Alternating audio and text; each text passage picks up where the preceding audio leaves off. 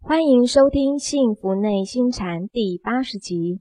各位听众朋友，大家好，我是乔安。与我们一起在线上的是内心禅创办人，也是钟岭山内心教育基金会董事长张庆祥张讲师。张讲师您好，小安好，各位听众大家好。各位听众朋友哦，跟大家分享一下，现在钟岭山呢、啊是最舒服的季节哦，秋高气爽，很温和的阳光啊，凉凉的风，也很欢迎大家啊有机会可以来我们钟岭山感受一下。那节目的一开始呢，我们先来进行张讲师的解惑时间。这位听众朋友想请教讲师的问题是哦，他说我的儿子今年七岁了，性格很胆小，也很娇气，动不动就会哭。还有啊，他就是容不得长辈在他面前表扬其他的小孩。每当这个时候，我的儿子就会当众大哭。诶，请问讲师，我应该怎么教育他，才能够把他啊呃这些缺点全部改掉啊？这个我们在节目中啊回答过很多类似的问题啊、嗯，都有一个遗憾呐、是，那个遗憾就是有些问题现在问的稍晚了一点啊、呃如果能够七岁还晚了点如果能够早一 点，那该多好啊、嗯，呃，这个一个小树苗啊、是，啊正在茁壮，两片叶子、三片叶子要往哪里都很好调，对不对？嗯然后这个树呢稍有有一点大，要调它就稍微要力气要更大啊、是，那么我们在讲这个小孩的教育的时候啊，不晓得各位有没有注意到一个重点啊？这个重点呢，就是对人的敬。对人的敬，对，各位不晓得有没有注意到呢？一直古圣先贤呢，都是以这个“敬”这个字哦，作为婴幼儿他的教育成长的时候呢，第一个要树立起来的他的这种正见。是，呃，一个对人有敬意的人呐、懂得尊重别人呢、然后呢，他懂得谦虚自己。各位，你要劝一个人说你要尊重别人，讲半天他还是不尊重别人啊。你要教一个人谦虚谦虚，他讲半天他还是不谦虚呀、但是有一个东西，你只要教育的对了呢，他这些毛病呢，自自然然啊，他就会被拿掉。呃，那讲师，如果是这样的话，我们会发现现在的小孩，他在这个小家庭里面，一般不会想到要近视，因为所有的眼光、所有的注目焦点就是这个小朋友。，对，全部在呵护一个小宝贝，是什么都是最好的，什么都是最棒的啊、嗯比如说，他要星星，你不敢拿月亮给他啦， 好、他要什么就是什么 啦，真的是对不对？对好、那娇生惯养之下，眼里不会有别人，是包括他的父母师长。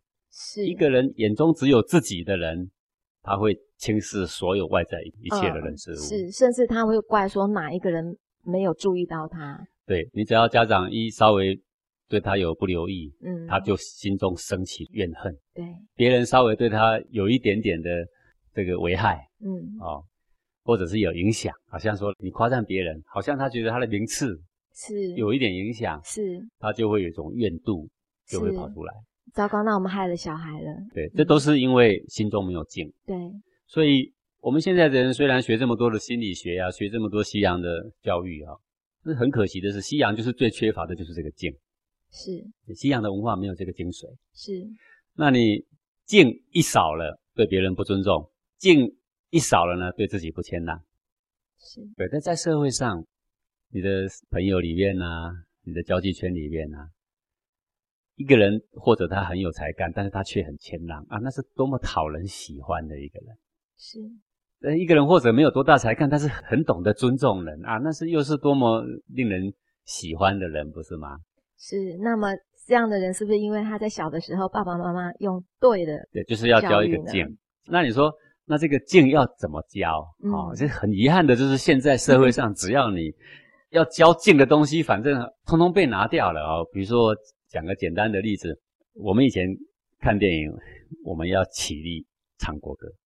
唱国歌？对各位，任何国家的人不都应该尊重他的国歌吗？对，他唱国歌的时候，他其实是在尊重他的国家，他在敬重他的国家，嗯是对不对？是这个很多国家到现在还很好啊，看到他们的领导人，然后要肃静，对不对？是然后呃，国家领导人上台，我们要先起立，对不对啊？这些就是以前的人，他把这个敬啊交于无形啊了、好，那我们从家里来说啊，这个现在传统很好的这种传统美德已经丢掉了。就是家里晚上吃饭的时间，那个最尊者没有就位是不可能开动的嗯，啊，除非他今天外出。那今天外出第二尊位的人就是今天的最尊者，是那个最尊者必须就位，其他是的人才敢开动。是那这个静要在家里要怎么产生呢？就是一定要有人愿意当第二位、第三位的呀。对对，如果我们爷爷还在，那么我们就请我们的爷爷上座，父母就要做好这个表率。父母请爷爷上座，那个儿孙孙子正在看，对对不对？？儿子跟儿媳妇要做好示范，敬他的公公，敬他的爸爸，他的小孙子正在学习怎么敬。有一天爷爷不在了，他的儿子会敬他的爸爸呀。对，那父母都不在了，那古代就是他的妻子会非常谦逊的敬他的先生，是那这个敬就会被小孩学到。是好，然后再来呢，小孩当时都不是生一个的，因为三五成群的。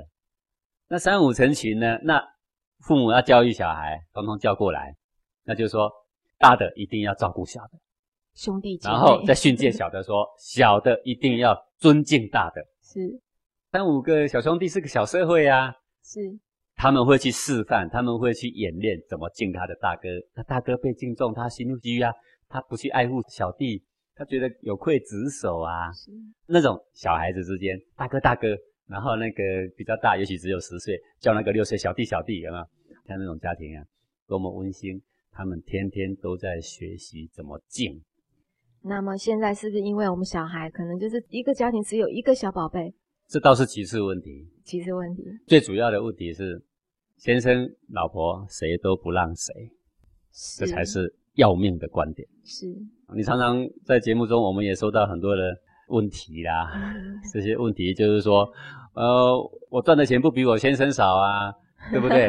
为什么我要听他的呀？ 哈、等等之类的呀，是真搞不清楚你们当时为什么结婚呢、爸爸妈妈之间都还没有瞧好， 对，所以我节目中我曾经讲过说，你们夫妇两个谁当家，你们一定要先协调好，先协调好，先有个定论，而后有了定论之后，另一个就要自己要当老二，对不对？是好，那现在就有人问我说啦，那讲师，那你的意思是要先生当老大还是老婆当老 大？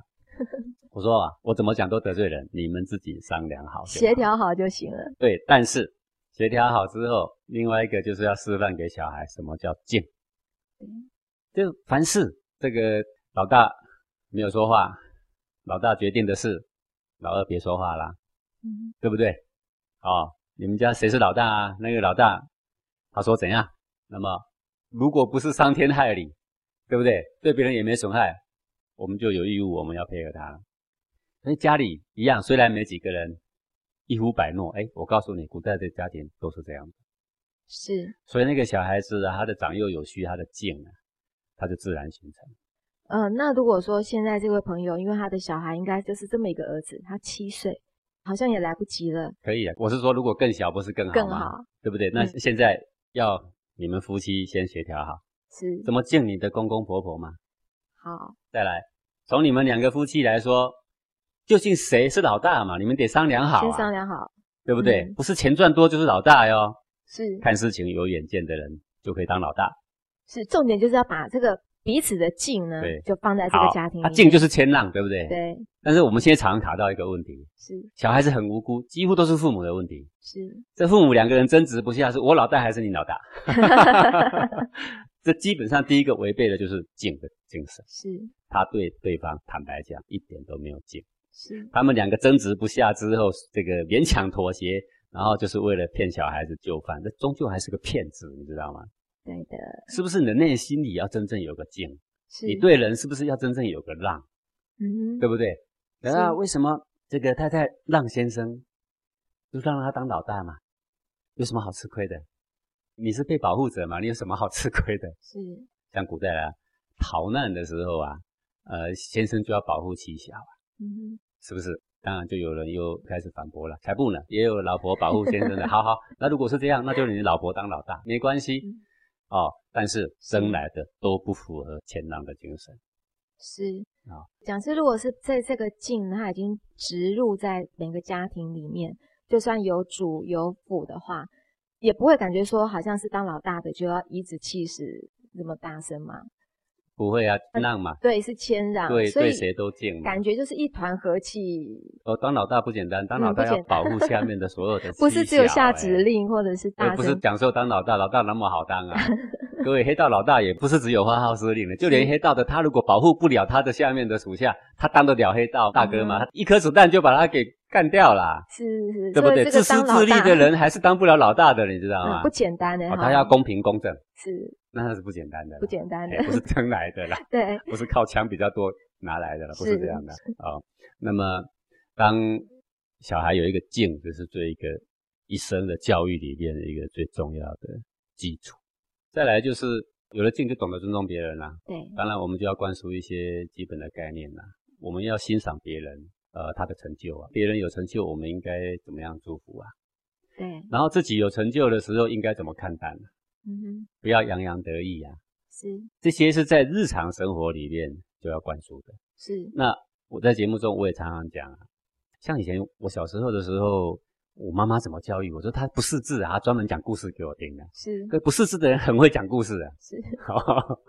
是是，那呃，现在很庆幸了，我们也有很多同学他们就为了这些教育的问题，现在正在分工合作啊，大力的收集一些古代教宗教校的一些故事集呀、嗯那么这些搜罗比较丰富、比较完备之后，当然每一个家庭的主妇啊或者先生，他也许手上有一些真正可以教宗教校的故事，假设有个三百折、五百折啊，那就非常丰富了嘛，对不对？嗯哼呃，这么丰富的故事里面都告诉人怎么为别人好，怎么帮助别人，怎么把功归给别人，是怎么忍辱，是怎么看待自己。是这个精神如果建立起来，你何必担心你的儿子？人家只是夸奖别人，他都敢哭欸诶、对，哎，讲师这让我想到有几个画面哦，比如说你常常会看到这个小朋友是只有可能一岁两岁哦，还很小，不太会讲话的两嗯三岁，如果是有三四个、四五个在你面前的话，嗯假设有一个小朋友表现的比较好，然后大人跟他拍拍手，你看那个小朋友很自然的会去把他挤走，然后他也要再表演一段，嗯然后让你对他有个鼓励。对对那是不是这个就是我们人的本性天性？呃，这个本性都是呃可以被影响的是啊、人的性呢是本善的，是呃，一个很小很小的小孩呢，就会听从掌上的一些说法，嗯然后会学习他们的言行，是这是长幼有序的意义啊。是，所以啊，这个长者没有示范好，下面就非常糟糕了。对那我们这一代，从我这个年纪以下到现在差不多三十岁以上的这一群，现在的敬，因为当时西风东渐的关系呀、啊，一些崇洋媚洋的一些心态使然呐、已经被践踏无疑。是那践踏无疑之后，才产生这些社会的不良的现象嘛？是不良现象产生之后，大家现在才想到说啊，应该回复到古老文化。对，我们现在有一个尴尬了，那个尴尬就是你既瞧不起古老文化，你又知道现代的东西造成社会非常多的乱象，是你简直在十字路口，你不知道要往哪里去。是最后一些智者还是会发现，在古老文化里边已经有非常非常高妙的答案。对所以呃，现在呢还来得及哦。啊、首先是家长怎么调整好，是你要讲究的绝对不是一些技巧，是不是西洋心理学告诉你技巧一、技巧二，不是这样，而是你们怎么做是啊、你们怎么把次序先调节出来？你们怎么把敬先示范出来？当敬有了，你看一个人对国家有敬，一看到国旗，胸中就凛然升起一股正气，不是这样吗？对对不对？你对你的爷爷有敬，对你的父亲有敬。当他出现的时候，我们是不是一样啊？有一种敬意，一种凛然的正气，我们是要维护他，对不对？是那种心意就跑出来。但我们会懂得维护人的时候，就是开始懂得尊重人的开始了。对那么，当别人有好表现的人，就是人才。社会如果人才多了，社会就会安定。那些都嗯是非常值得敬重的，是踏在古圣先贤的步伐后面的人，对不对？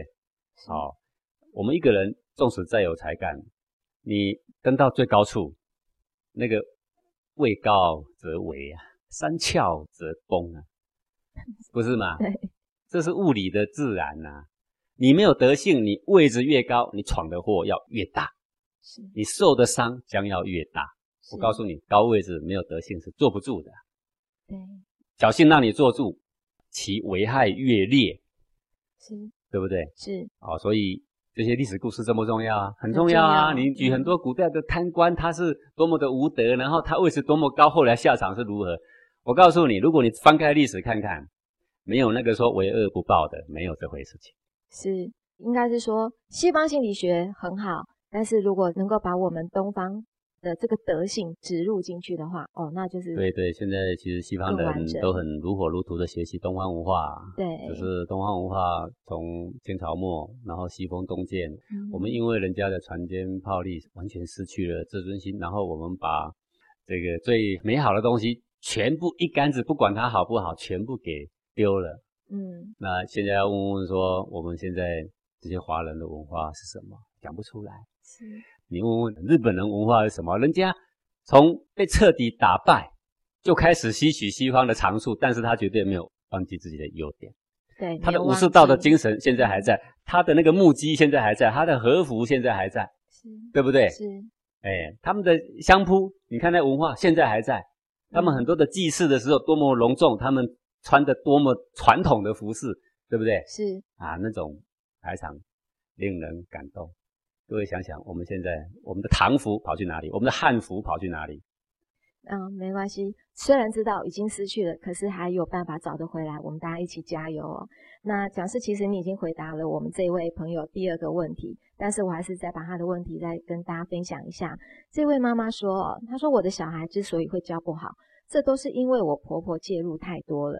因为呢，我跟我婆婆常常在教育孩子上的意见都不一致，而且我老公呢也总是站在婆婆那一边，请问讲师，我如何在这么多意见下，要来把这个孩子教好呢？在教育孩子的时候，父母的观点如果不一致怎么办？哦，对啊，你们谁是是老大，你一定要先说好。对，还有另外一个担忧啦，哈、是，她现在的疑虑是说，也许是她的婆婆管太多，是也许是跟她的先生意见不合。但是我坦白讲啊，如果婆婆不出意见，先生不出意见，就你来管，说不定情况还也没有好到哪里去。也不会好到哪里去。现在的重点就是你的教育的主轴是什么嗯，啊、先把劲先植进去，这第一个是。第二个，权利义务是，要加强进去。再加强，现在父母常常在问一句话，他说：“讲师啊，你要求学生做这，要求学生做那啊、哦，那这样会不会造就了他的个性？那他以后所做的事情，也许不是他喜欢的。嗯哼各位啊，你得听清楚啊，世上的人做事情，完全是自己喜欢的成分有百分之多少啊？很难哦。世上有太多太多的事情，你并不是喜欢，而是我的责任义务，我必须要去做。”是，我必须有这个担当去做，我必须吃着苦去做，我要逆着我好逸恶劳的习性，我要去达成，对，因为他有更高远的目标，是对不对？是所以作为一个家长，你要养好你的妻小，你要不要挑起责任啊？要不是你喜欢去工作，而是因为我家里需要这一份收入，是是不是一种义务啊？是是一种责任啊。我们教小孩，我们不能一直纵容他，说他完全做自己喜欢的事情，那是非常非常糟糕的事情而。且很危险。到了十八岁，他还是只做自己喜欢的事。各位，嗯十八岁他在干什么事？我入黑帮是我喜欢的，我吸毒我喜欢的，我泡妞我喜欢的，我去夜店我喜欢的。你能够阻止他做什么他不喜欢的吗？不可能的，对，对不对？嗯是就是造成你那时候，你现在完全一直放任他，你就造成未来你会后悔，你完全管不动他。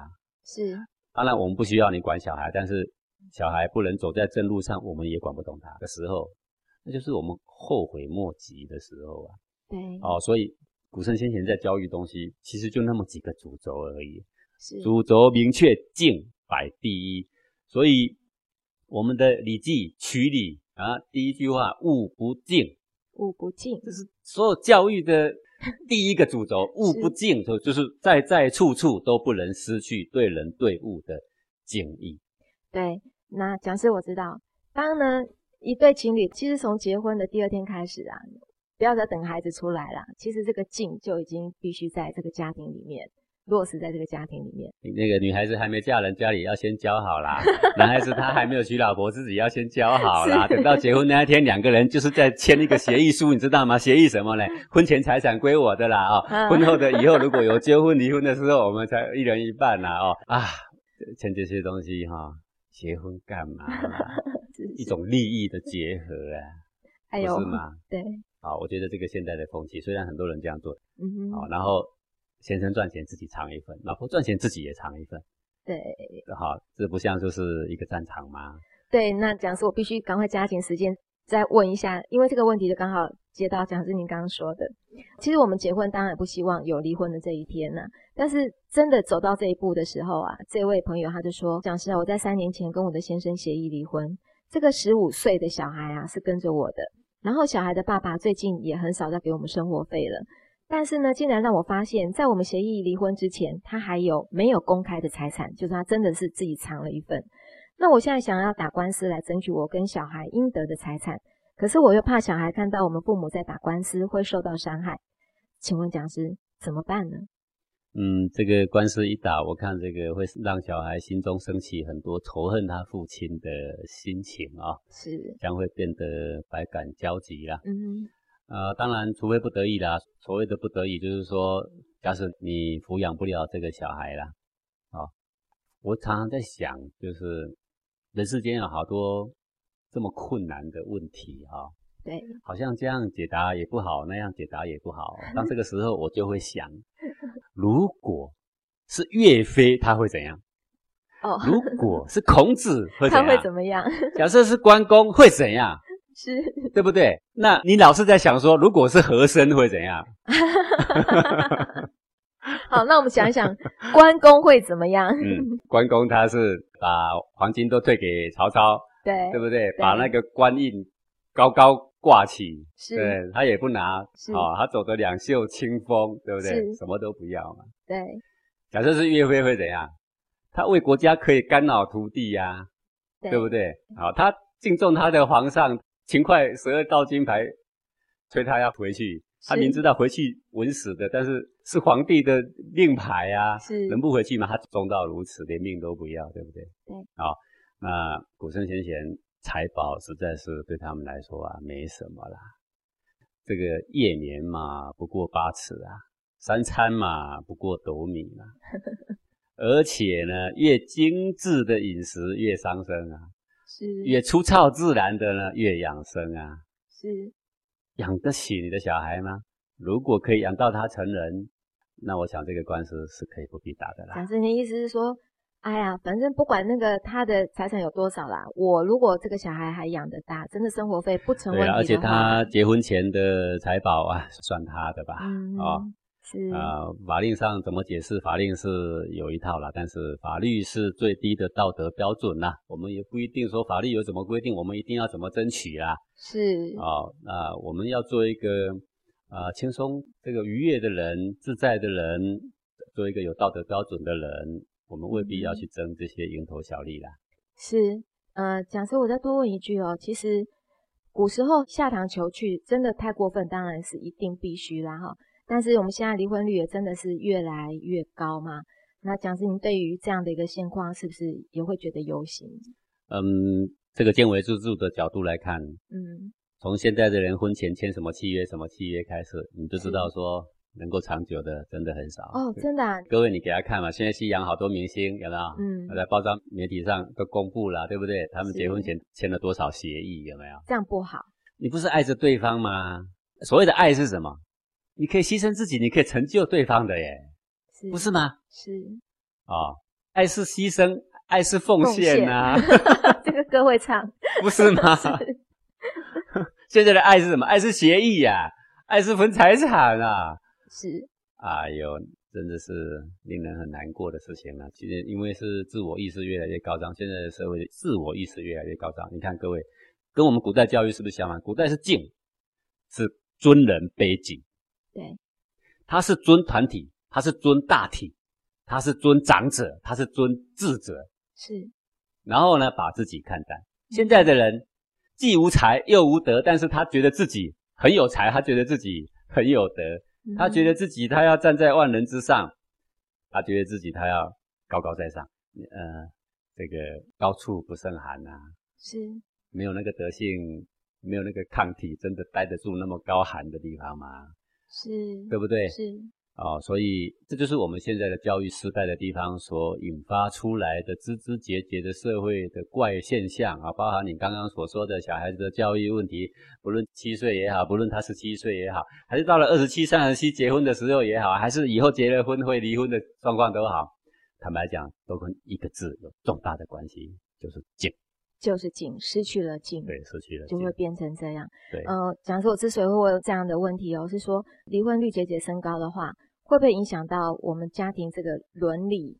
比如说我们带小朋友，我们也知道，如果可以爸爸妈妈同时是在这个完整的家庭里面，我们来教育他们好像很对快，但是如果是比较单亲的，那我觉得好像对小朋友来讲，也好像有一点点小小失落的感觉。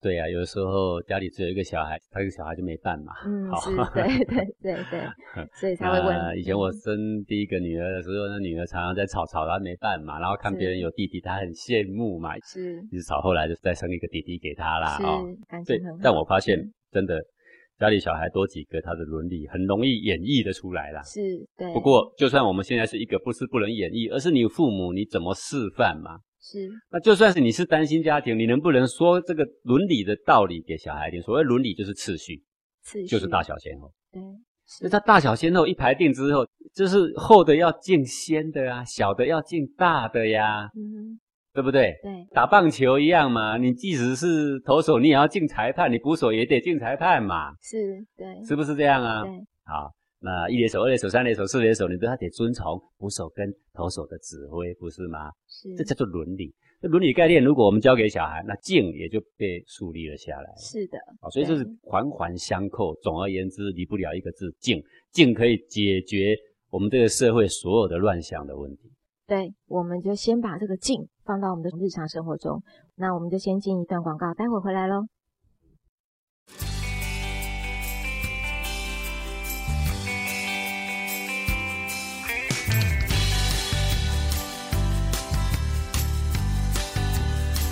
真是造化弄人呀、造化弄人哦！什么造化弄人呐、啊你在发什么牢骚？我这一辈子啊，在公司里面做牛做马，日夜加班的付出啊，没想到竟然落得这样的下场。是怎样出了什么大事啊啦？就昨天啊，公司公布了升迁的名单，我底下那个年轻人竟然爬到我的头上去了，啊真是造化弄人哦！你好像很不满哦。没有没有啊，我很祝福他哎，我还替他感到开心哎。你没有，你说谎，我觉得你很不爽哦。我有告诉自己是君子，要有君子风范，我还当面去恭喜他呢。我只是觉得，哎呀，造化弄人哦！那你笑一个给我看，我现在笑不出来啊，我有祝福他，我只是现在笑不出来。因为你的内心啊，不听脑袋的指挥啊。哎呀，人生嘛，就是有起有落啊，看开了就好了。你看开了，那你笑一个给我看。我现在笑不出来，你是来乱的呀？你一下说有祝福人家，一下说看开了，但你还是笑不出来呀、啊。对啊，我也是觉得有点奇怪，就因为你的内心不听脑袋的指挥呀、啊。什么内心啊，什么脑袋啊，嗯，那你感觉一下是哪里笑不出来？他就嘴巴笑不出来嘛。不是啦，是你哪里不舒服，哪里紧紧闷闷的。哦，这还用问？这胸膛从昨天紧到现在，超闷的哎。嗯，对，这才是你内心，内心没有开，怎样都看不开的。嗯，诶，有感觉呢，有变化哦，在胸口。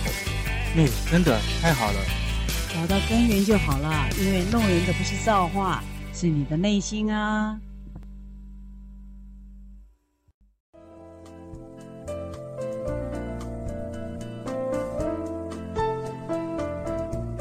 幸福内心禅。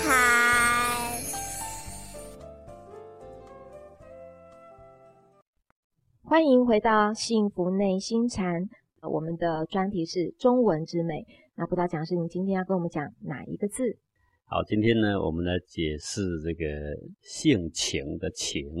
情，那爱情的情，感情就的情，是心情的情，啊情感的情是啊、那因为前面呢，性情的性我们已经解释过了，对，那不动叫做性，一动叫做情。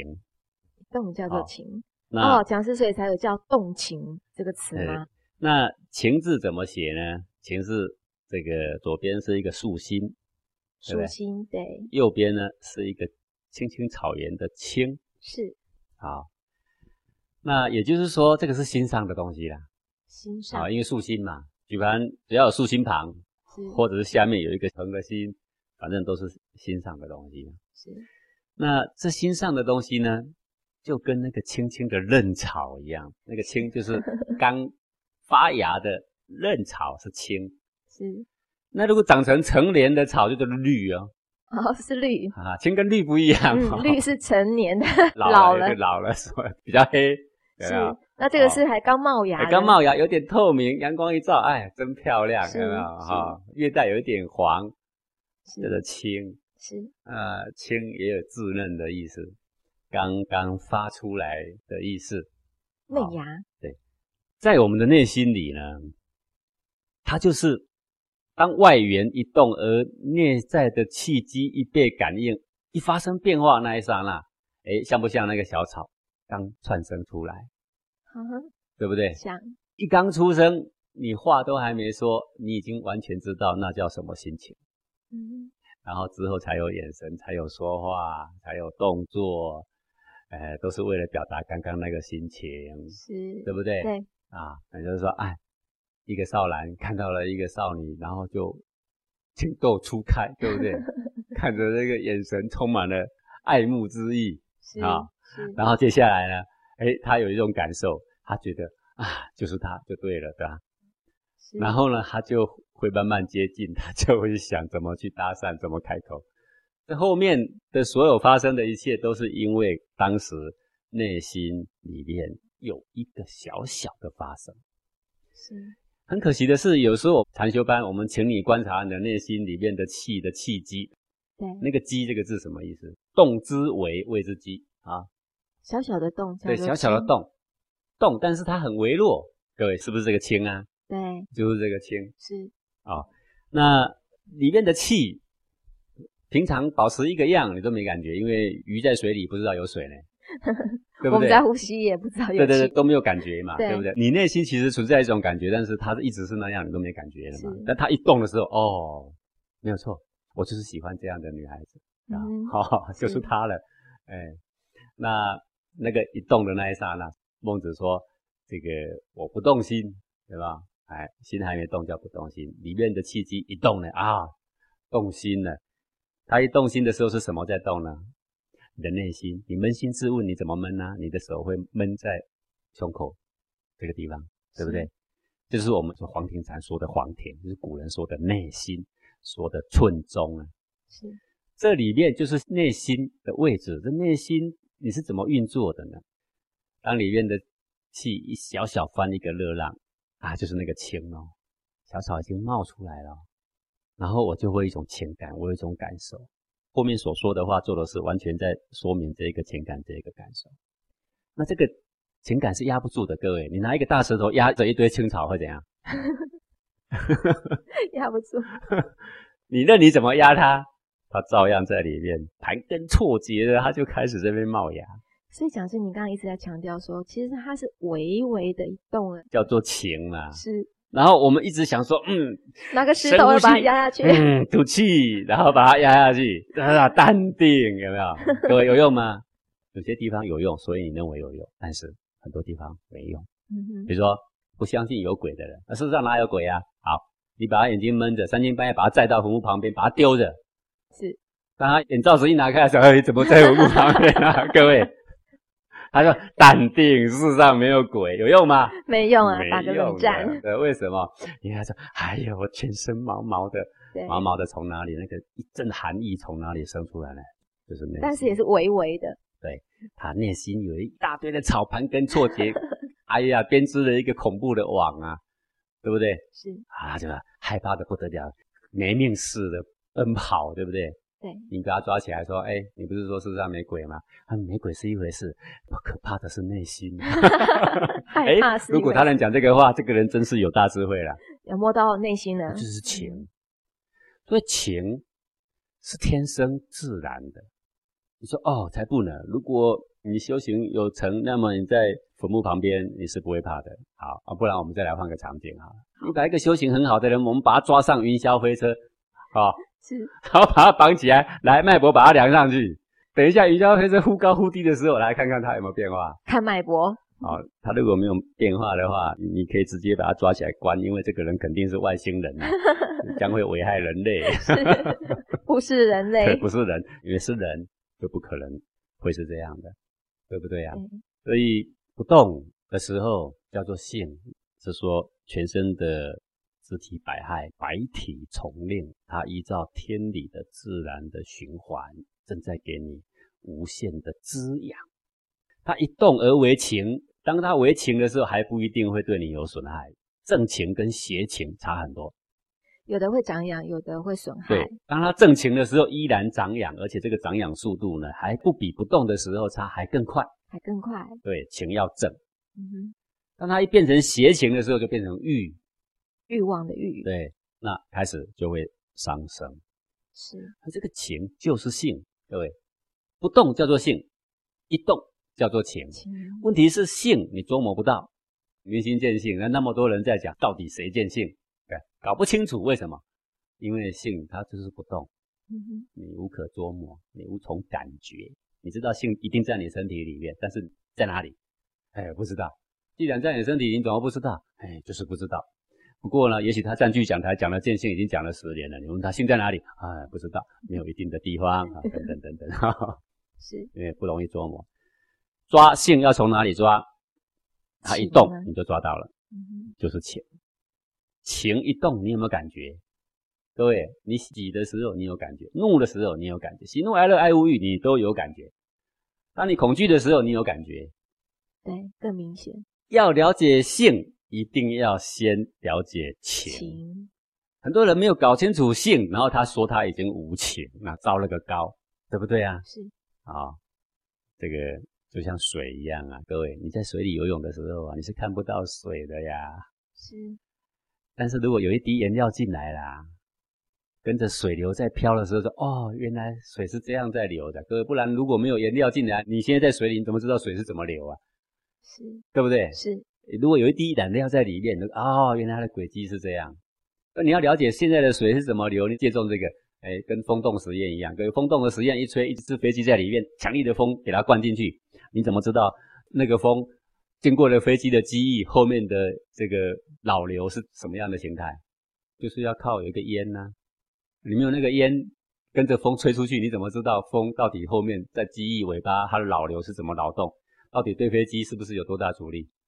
对，所以讲是你说我们要绝有情，对你看不到，性就是像那个高速在吹的风，但是你怎么知道它现在在哪里有老流？你怎么知道它嗯的存在？就是要靠那个烟，是所以要呃就靠是这要个这个情情，。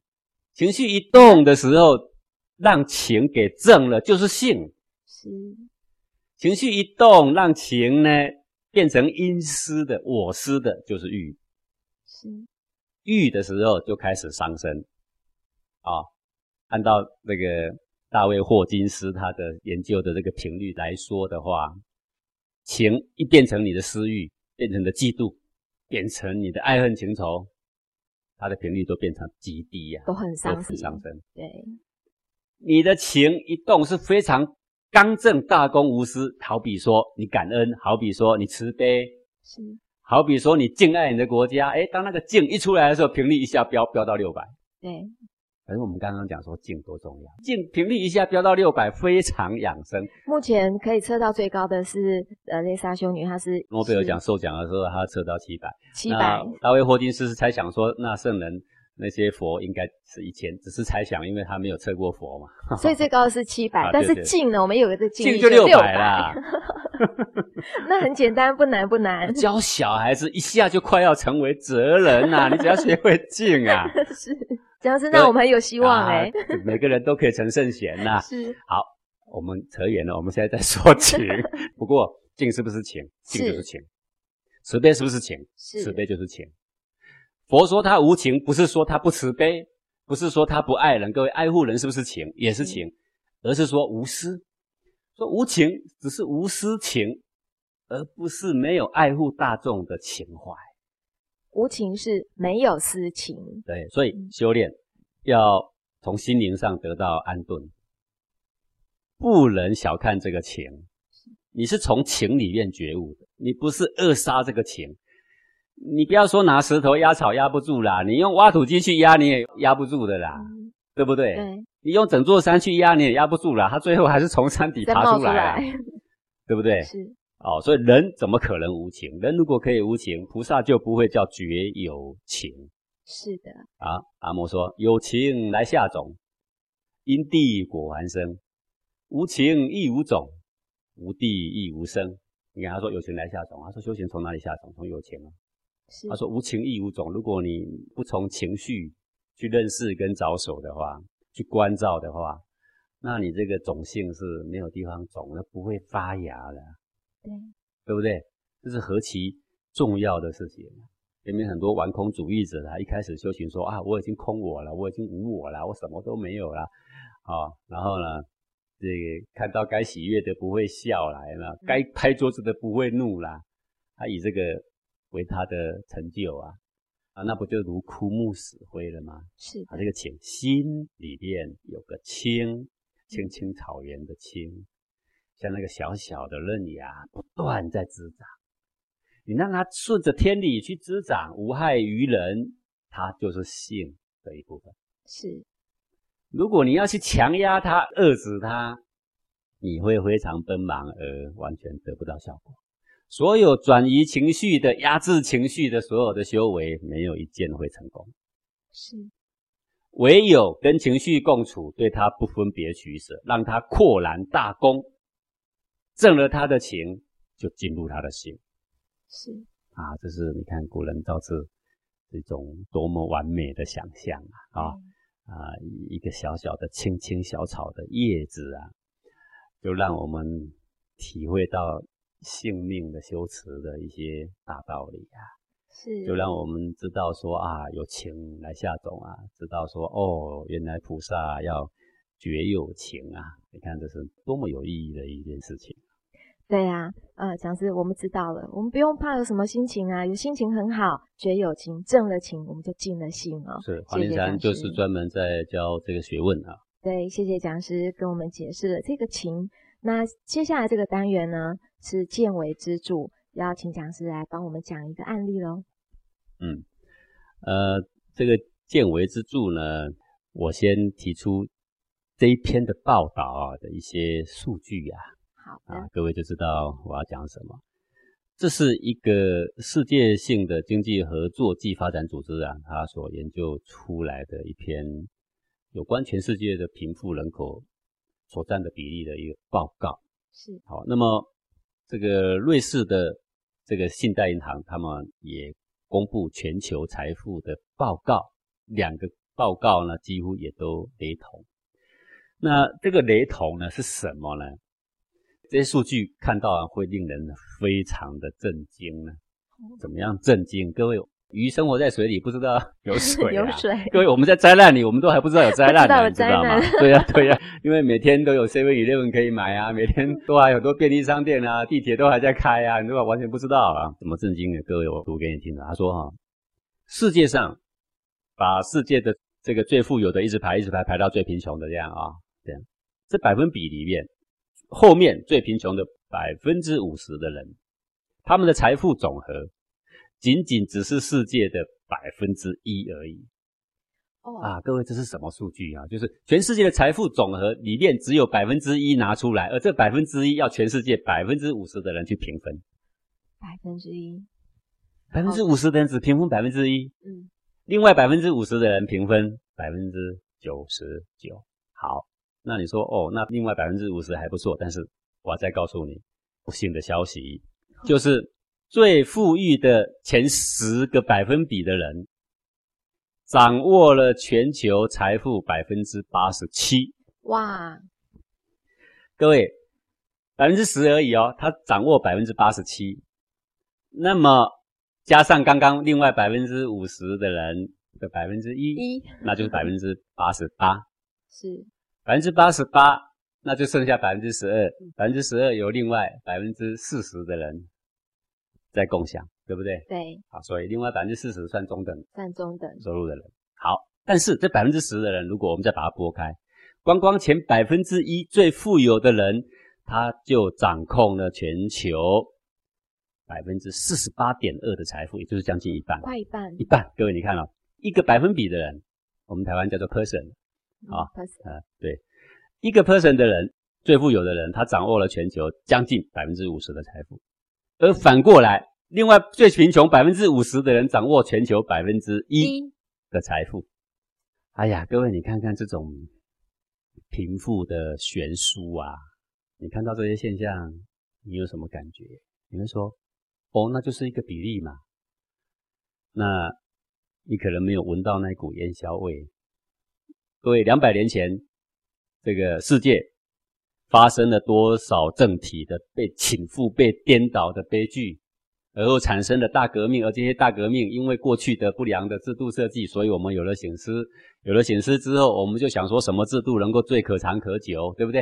是好，我们想出来的就是资本主义，啊，不是资本主义就是共产主义。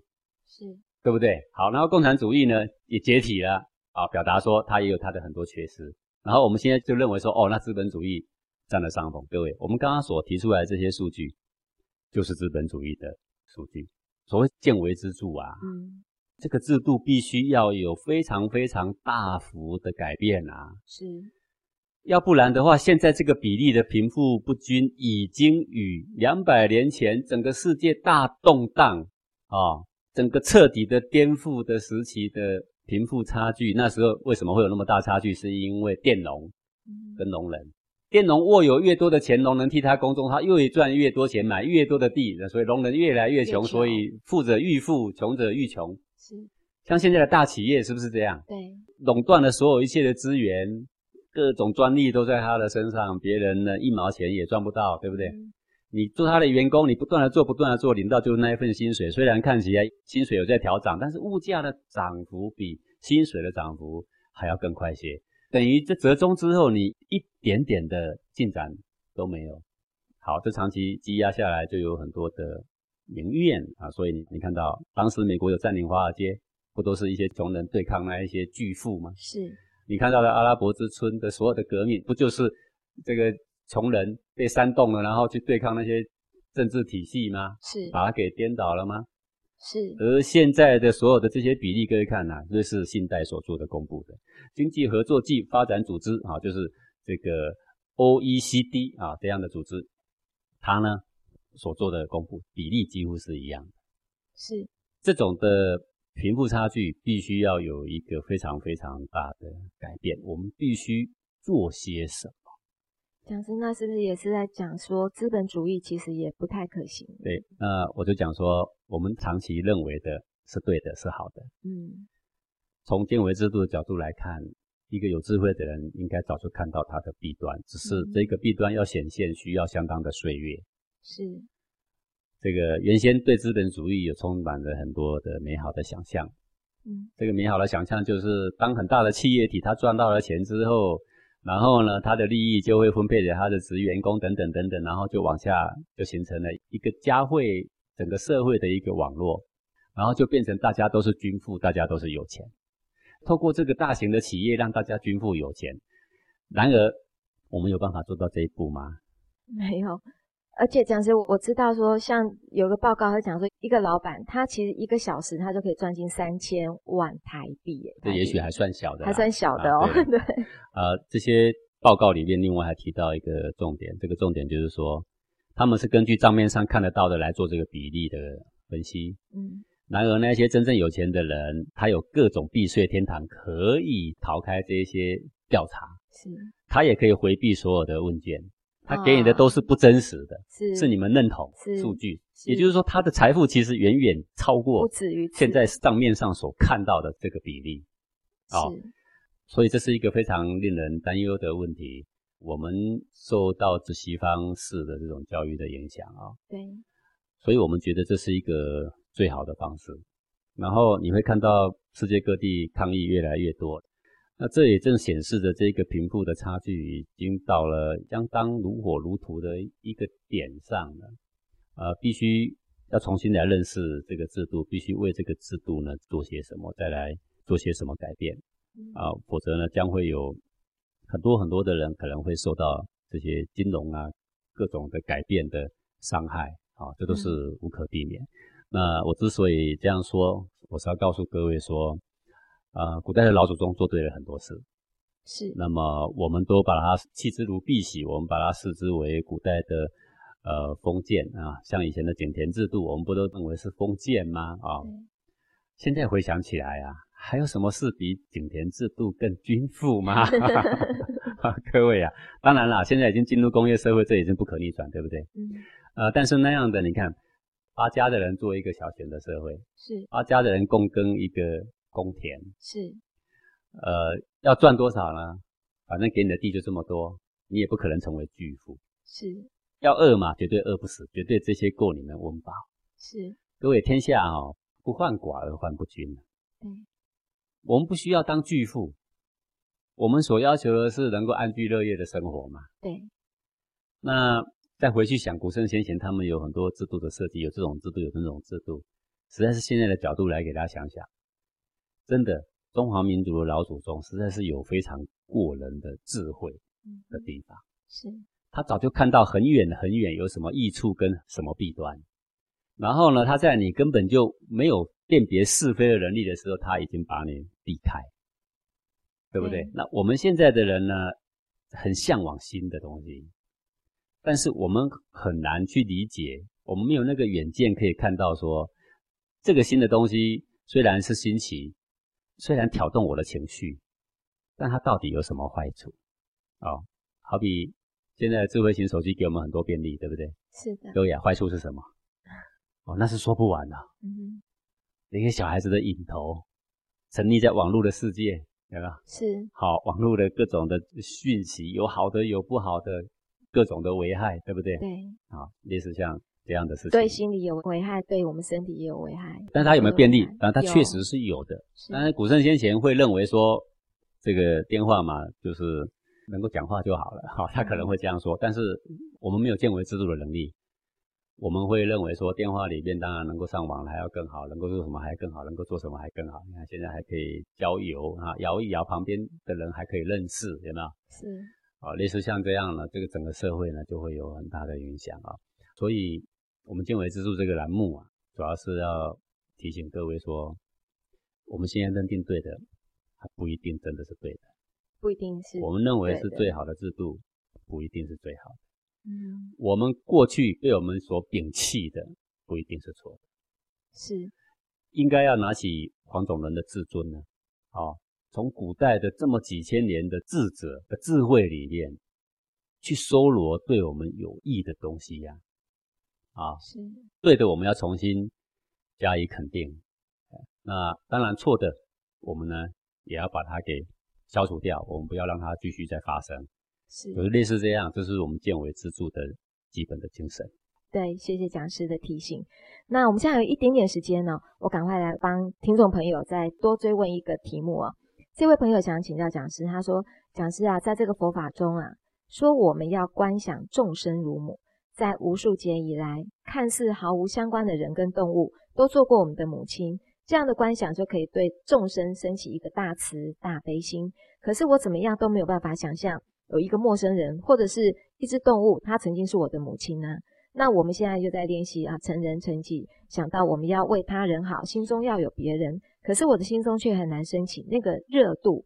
所以，请教讲师有什么样的方法可以教我们，利用观想也好，联想也好，要怎么样才能够让我们对他人开始有一份关怀的感觉呢？呃，古人呐、叫做将心比心呐、将心比啊心，，只是这样简单的话啦。嗯如果我不能够说对别人很关怀，然后很多热情，那么没关系，那就是己所不欲，勿施于人呐、是啊。你自己不喜欢的，你不要加注在别人身上。你不喜欢被误会，那你不要乱把罪名扣在别人的身上，嗯哼，对不对？你不喜欢被侵夺了你的权利，那你不要去打击别人，压抑到别人是啊。这个是己所不欲，勿施于人，讲的是比较消极面。积极面一点，我们就会说将心比心啊。因为嗯将心比心是比较会有那个暖度他说出来。我想要的，别人肯定是想要的嘛，嗯，是对不对？好，那我希望呃拿到更多，别人肯定也希望拿到更多。好，那这下我们就要想，我们要顾虑别人立场，我们就来想一个公平的办法。是想一个公平的办法是对常人说的，但对古代的圣贤，他会说没关系，我多让他们一点。嗯哼哎，这个就是君子的做法。是好，在社会上立定一个公平的制度是应该的，呃，但有的时候会打破这个建制啊，比如说当时的管仲跟鲍叔牙两个一起做生意啊，鲍叔牙本来就很富裕啊，他们赚了钱之后呢，本来应该公平来说一人分一半，对不对？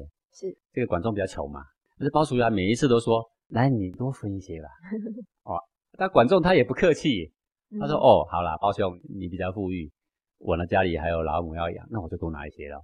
好，那他拿去他也不是拿去享受，他是拿去孝敬他的母亲，那可不可以呢？哦，这也可以，这不公平，但是哪里需要公平呢？世上的财富不就是为了要养世上的生命吗？是你们家那么多钱，哪一点到我们家来？哎，这是一个小型的两个人的大同世界，有什么不好的呢？啊，这一份公平在这里是不重要的，是但是对人来说要服众口就要公平，所以我说公平只是对常人来说的是哦。那你先从公平开始做起，你先从顾及到别人的立场做起，你倒不一定要去想象说她是你的母亲呐、当然，也许有的人因为这样，然后内心就会升起敬意。对，这也不外乎是引诱你对众生升起敬意的一个因子而已嘛我。们有讲到那个静，对，刚刚我们不是在讲敬吗？嗯你看，就最后还是这个敬是这个字，啊，敬就有爱，敬爱敬爱这两个字呢，是是常常是连在一起的，因为这两个德性呢，它有相通的地方嘛。是所以，如果他说想象众生是你累世的父母亲，你生不起这个敬意，你内心也生不起软意，没有关系，你先想怎么公平的对待大家，怎么合理的，怎么己所不欲，勿施于人的，怎么将心比心的。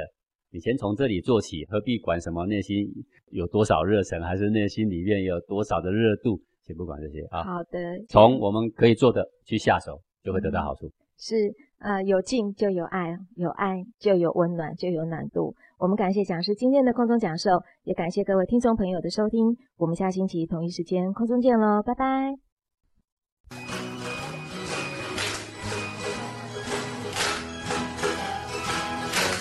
幸福悠悠在我身边，怎么一直看不见？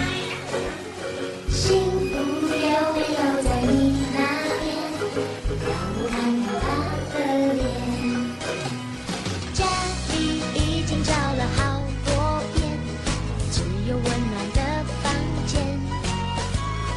爸爸说幸福就在镜子里。那就是我快乐的脸。老师说，如果欲望能够少一点，快乐就会多一些。爱是地球给我们的资源，随时记在心里面。我用善良礼貌的双眼，发现大家幸福的脸。如果欲望能够少一点，快乐就会多一些。爱是地球给我们的资源，随时记在心里面。我